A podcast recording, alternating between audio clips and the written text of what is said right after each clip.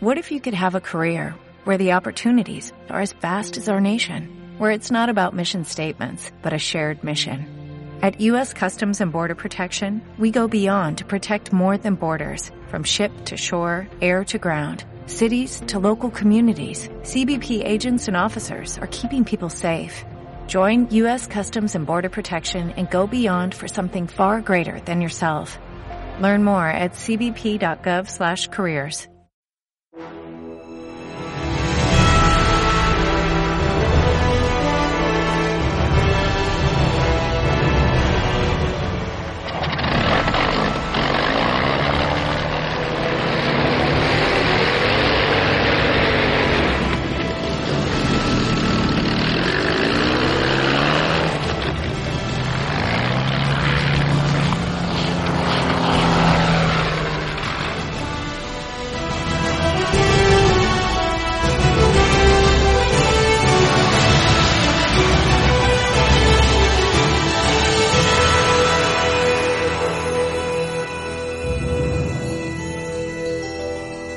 Bienvenidos a otro programa.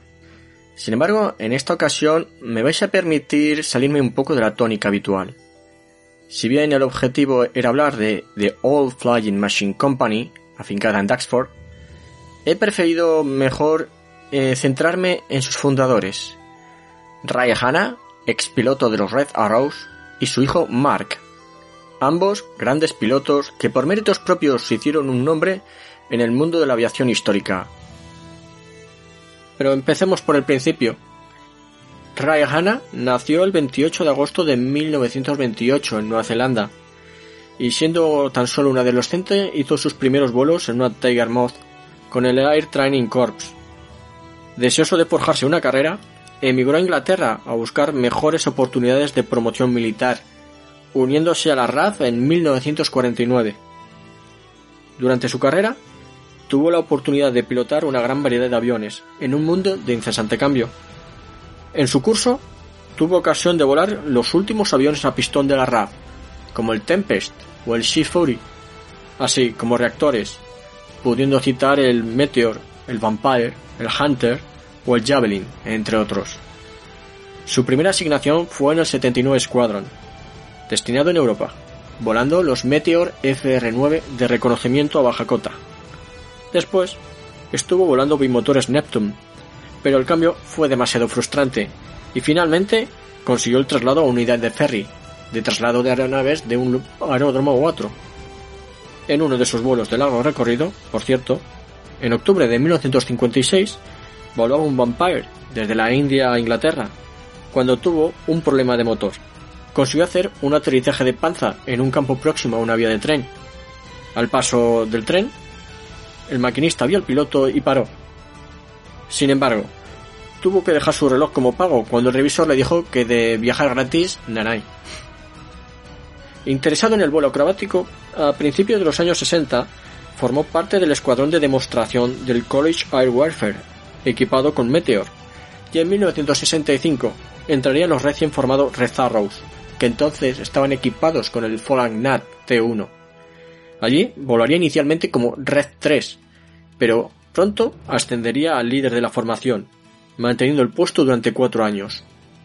Con él, el número de aviones se incrementó a nueve, lo que permitió la formación en diamante, una de las señas de identidad de los Red Arrows. Se le considera como uno de los líderes legendarios de la unidad. Ray solía decir a sus compañeros que si el público tiene tiempo de lamer su helado mientras estás haciendo la demostración, es que no lo estás haciendo bien. Finalmente, Ray Hanna se retiró en 1968 con el grado de Squadron Leader, pasando a ser piloto comercial de Boeing 707 durante los años 70 con Cathay Pacific. Fue en esos años cuando, gracias a Sir Adrian Swire, hijo del presidente del conglomerado Swire Crop, propietarios de Cathay Pacific, que Hanna tuvo la oportunidad de pilotar el Spitfire Mark IX MH434 propiedad de Swire, empezando así una relación con el avión que duraría hasta su muerte. Y ahora, mm, permitidme, voy a hacer un pequeño paréntesis para hablaros de este avión. Todo una leyenda del mundo de la aviación histórica de combate.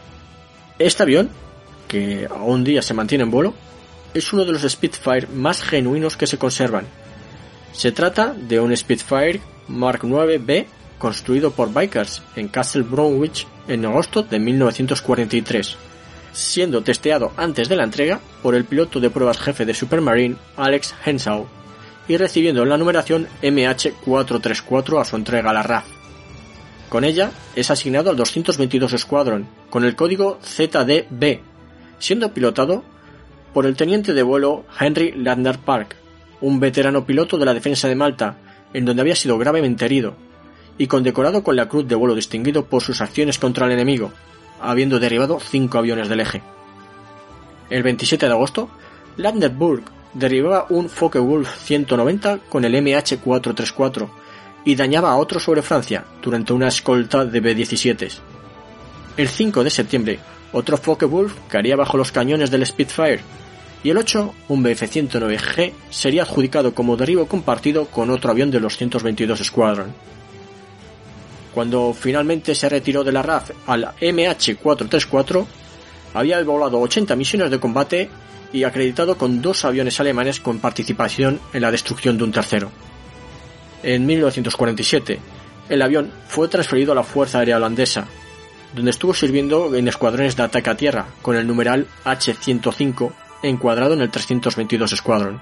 Destinado en Java, el avión sufrió daños en un accidente durante una toma, por lo que fue repatriado a Europa para su reparación. Sin embargo, estuvo varios años almacenado, hasta que fue reparado en 1953 con motivo de su venta a Bélgica, donde serviría como entrenador avanzado y remolcador de blancos. En 1956, ya dado de baja del servicio militar, participaría en el film El Día Más Largo, siendo adquirido en 1963 por el piloto comercial Tim Davis, que lo trajo de vuelta a Inglaterra sometido en overhaul, fue pilotado por su propietario con fines puramente recreativos, aunque participaría en espectáculos ocasionalmente. Su condición en vuelo hicieron de él objeto de productoras, y en 1965 se alquiló sus servicios para participar en Operación Crossbow.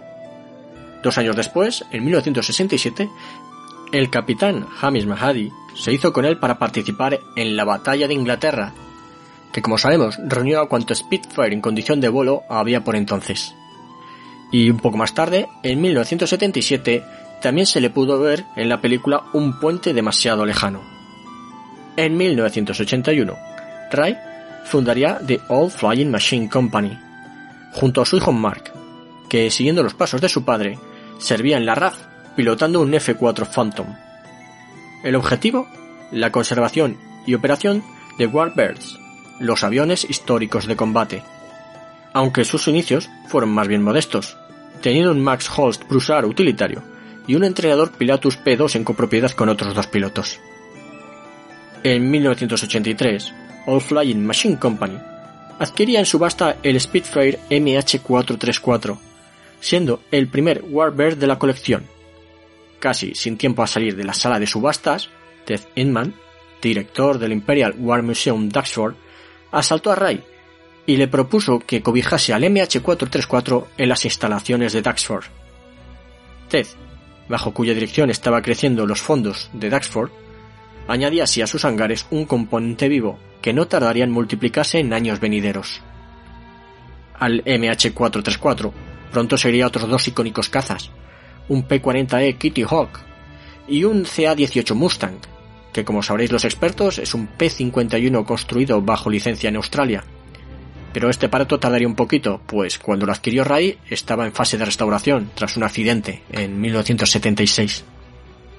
Con estos tres aparatos en los hangares, la proyección de All Flying Machine Company pasó de unos apasionados divirtiéndose con sus aviones históricos a ofrecer sus servicios en espectáculos, series y películas, tanto con sus aviones como con su experiencia en el pilotaje de Warbirds. Muestra de esta dedicación, Mark Hanna abandonó su carrera militar para dedicarse a tiempo completo en la compañía en 1988. Y es que los 80 fue una década movidita para la colección. Su hangar siguió creciendo, con la inclusión de un F4 Corsair, un TBM Avenger, un Texan debidamente modificado para parecer un cero, y un buchón, que naturalmente estaba disfrazado como un temible Messerschmitt de la Luftwaffe. Y laboralmente, padre e hijo tampoco se estuvieron quietos, tuvieron bastante trabajo delante y detrás de las cámaras, como pilotos especialistas o coordinadores, siendo unos de los referentes del negocio. Por ejemplo, en 1987, Ray y Mark, junto a Michael Huff Profoot, piloto jefe de The Fighter Collection, volarían los P-51 de la película El Imperio del Sol de Steven Spielberg. A modo de anécdota, por cierto, podréis ver en esta película a Ray Hanna, ya que es el piloto que resaluda a Christian Bale, totalmente eufórico, que reclama a los aviones que están pasando sobre el aeródromo. Parece que inicialmente estas escenas iban a ser bastante más sencillitas, pero Ray convenció a Spielberg que le podía sacar mucho partido a los aviones. Él y el equipo de especialistas podían hacer pasadas a baja cota, bombardeos simulados, para disgusto de más de un extra que tuvo que soportar aterrado las pasadas a baja cota de, estos aviones. Una década más tarde, padre e hijo volverían a trabajar para Spielberg, volando en las escenas finales de Salvar al soldado Ryan. En 1988, Ray volaría para la serie Pies of Cake, que adaptaba la novela de idéntico nombre sobre los pilotos de la RAF en la Segunda Guerra Mundial. Allí protagonizó una de las escenas más memorables de la historia de la aviación en el cine. La famosa escena de la pasada a ras de agua bajo el puente de Winston sobre el río Tees en Darlington. Esta lo haría Ray con su MH434. Y en 1990 también participarían en otra ambiciosa película, Memphis Belle, donde Mark Hanna se tomó la libertad de interceptar dos Harrier con sus P-51. Eh, los dos jets ingleses se ven acercados para curiosear al ver una formación de B-17. Seamos sinceros, ¿quién no lo haría, verdad? Pero para disgusto del director estaban dentro del encuadre de cámara, frustrando y echando al traste las tomas. Más frustrante era que eran incapaces de contactar con radio con ellos. Así que Mark escogió a un compañero de P-51 y se lanzaron, por así decirlo, sobre los Harrier, interceptándolos, en una forma de decir, haciéndoles señas para que eh, se alejasen de la zona, permitiendo que siguiesen con el rodaje.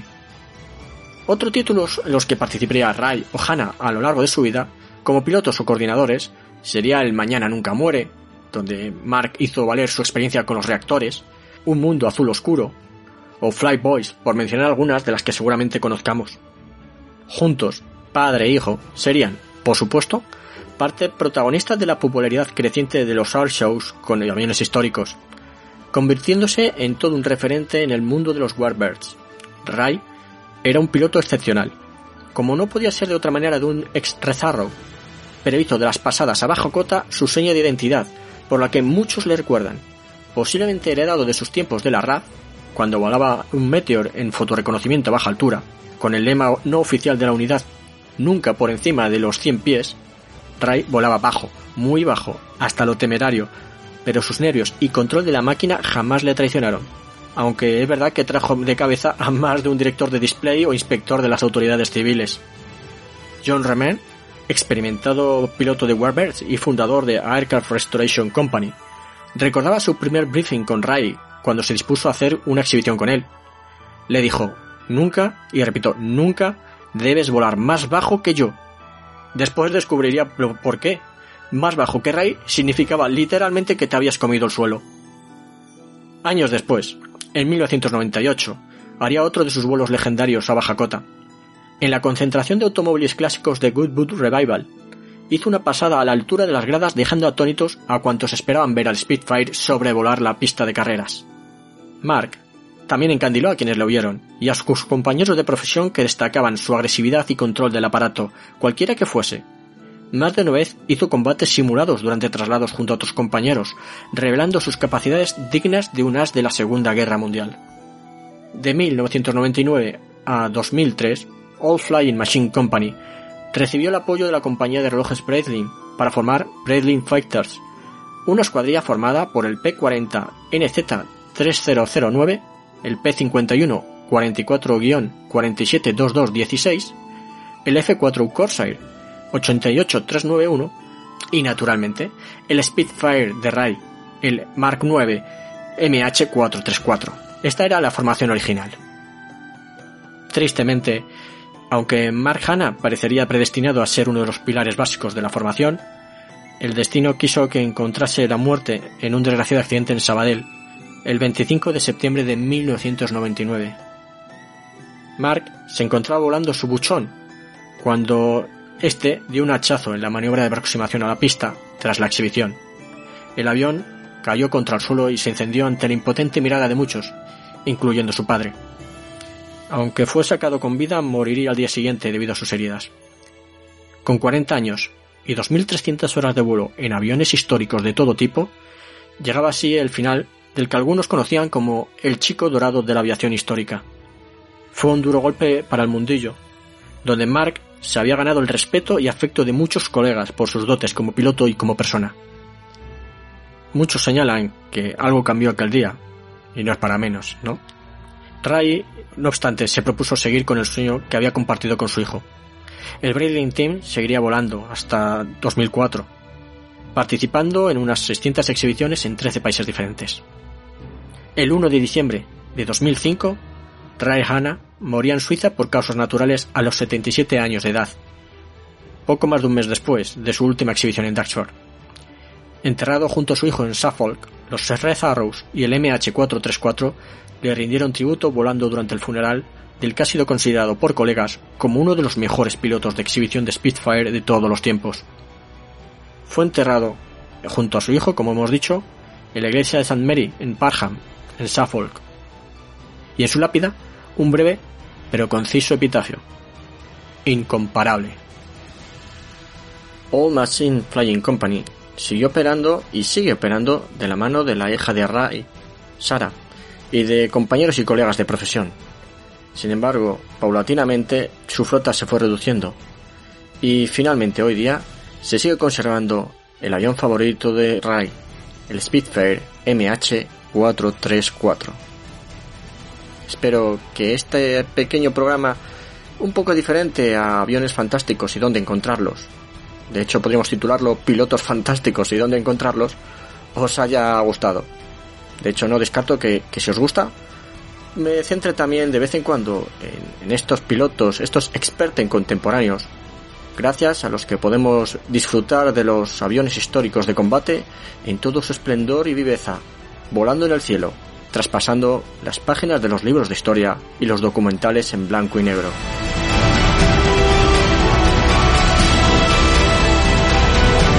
Muchas gracias a Bonhammer por este episodio. Todas las músicas son de Ante Martikainen. Recuerda que estos episodios irán apareciendo para fans en acceso anticipado y un mes después aparecerán en abierto.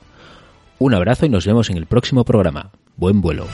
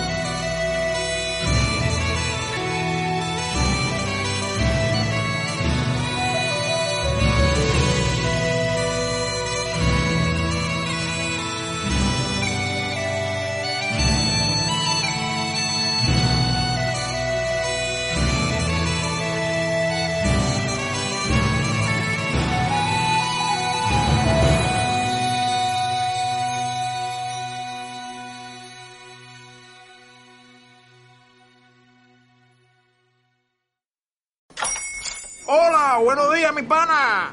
Buenos días, bienvenido a Sherwin Williams. ¡Ey! ¿Qué onda, compadre? ¿Qué onda? Ya tengo lista la pintura que ordenaste en el ProPlus app. Con más de 6.000 representantes en nuestras tiendas listos para atenderte en tu idioma y beneficios para contratistas que encontrarás en aliadopro.com. En Sherwin Williams somos el aliado del PRO.